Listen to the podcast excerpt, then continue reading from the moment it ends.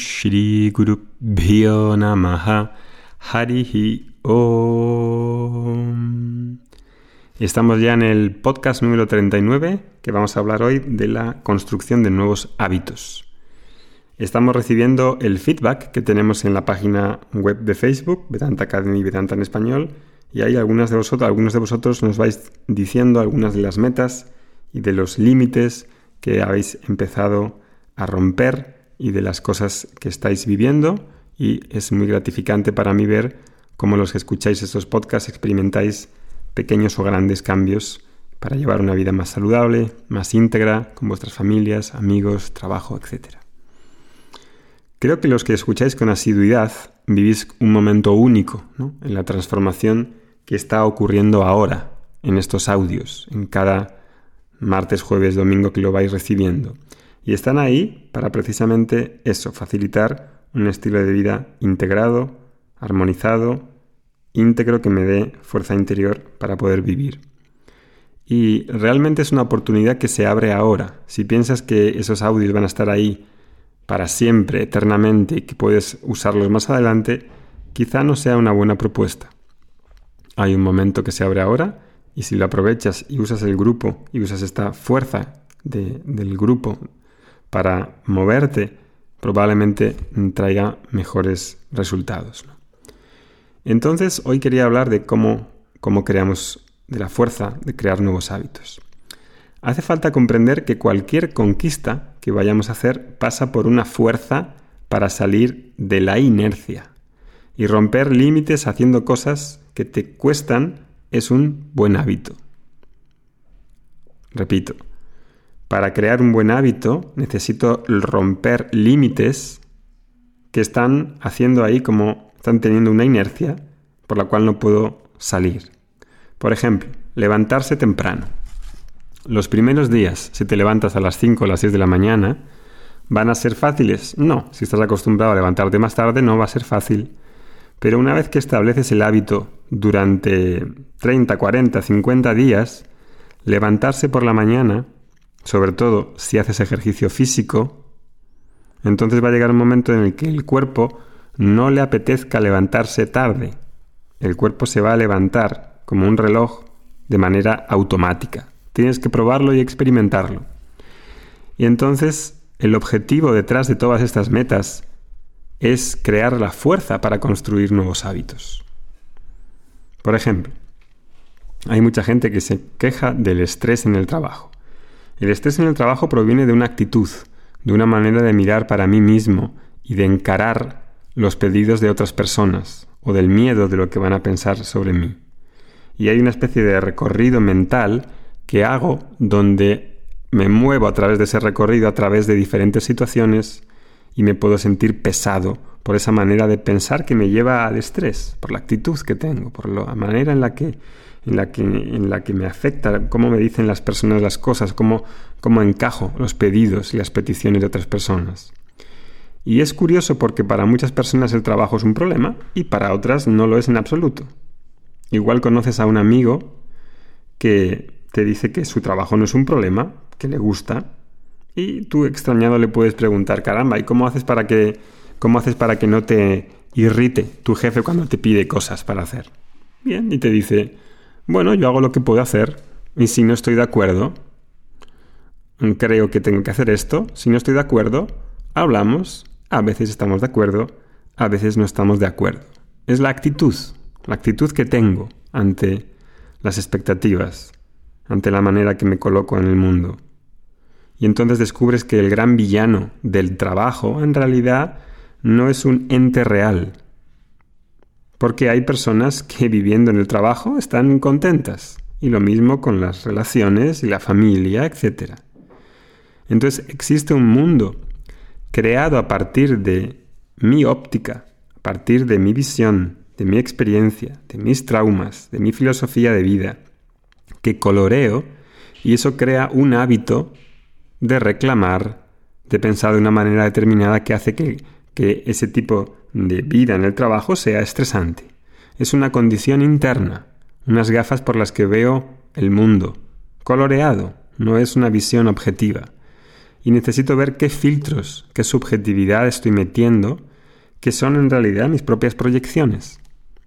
Y nuestro desafío es ir a través de ese proceso de pensamiento, mapeando dónde específicamente, en qué actitud, en qué palabra está mi dificultad para que yo pueda corregir los hábitos que son principalmente de pensamiento y de expresión, de cómo me dirijo a otros, cómo me, trato a mí mismo, cuál es la relación que tengo con mí mismo, cómo me levanto, cómo, cómo como, cómo me voy a dormir.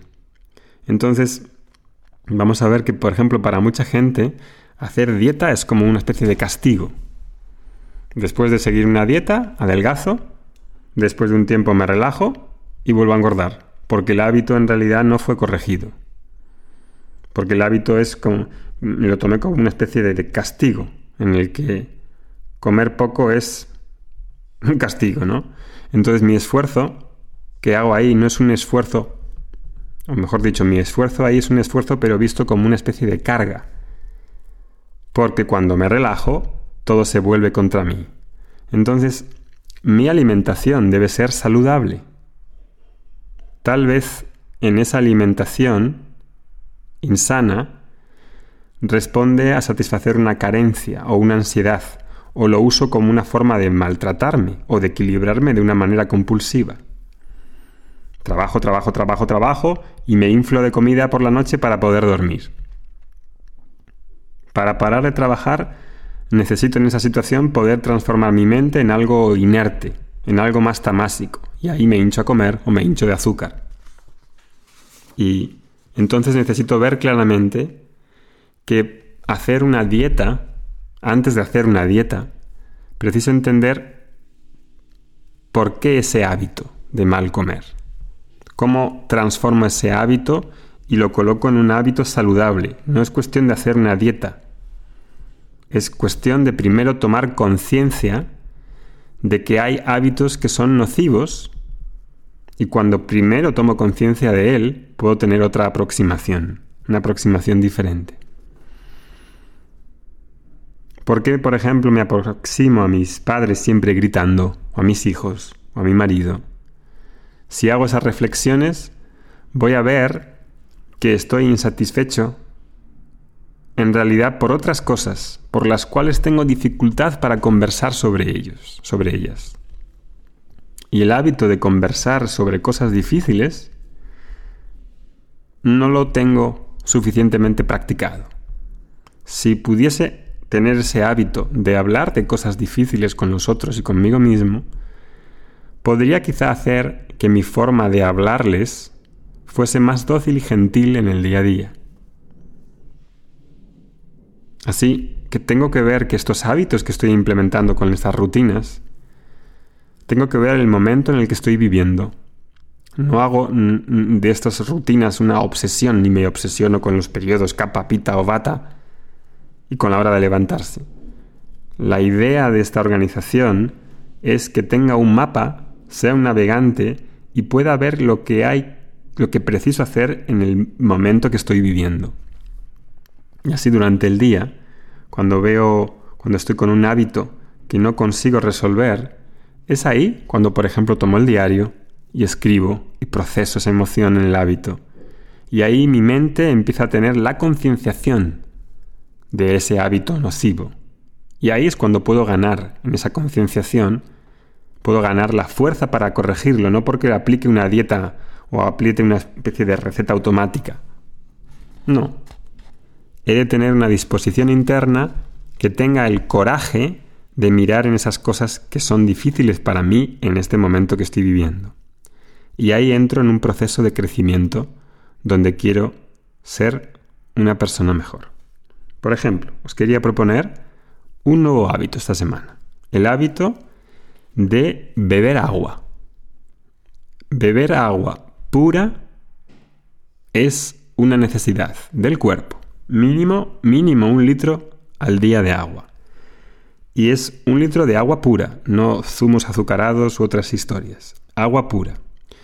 Y hay mucha gente que piensa que con la dieta se puede equilibrar o desequilibrar, pero no se tiene en cuenta el agua. El agua también equilibra. Y mucha gente no toma suficiente agua. Igual lo que te falta es mm, agua. Agua pura. Entonces experimenta. Léete el libro que recomendé el otro día de Peter Jensura. Él habla mucho de eso, de cómo equilibrar, de cómo usar el agua, de cómo usar las enzimas y los minerales para crear depósitos de minerales y enzimas que estén que te ayuden en el día a día. Entonces, desafío o hábito a crear esta semana el de beber un litro de agua diario. Puedes dividirlo por partes y decir, bueno, voy a tomar 400 mililitros antes del almuerzo. No antes justamente, sino por la mañana. Y puedo tomar luego media tarde y en la noche. Y tengo que beber mínimo un litro de agua al día. Experimenta y cuéntanos en el post de Facebook. Que tengas un buen día. Om Shanti Shanti Shanti हरिः ॐ श्रीगुरुभ्यो नमः। हरिः ॐ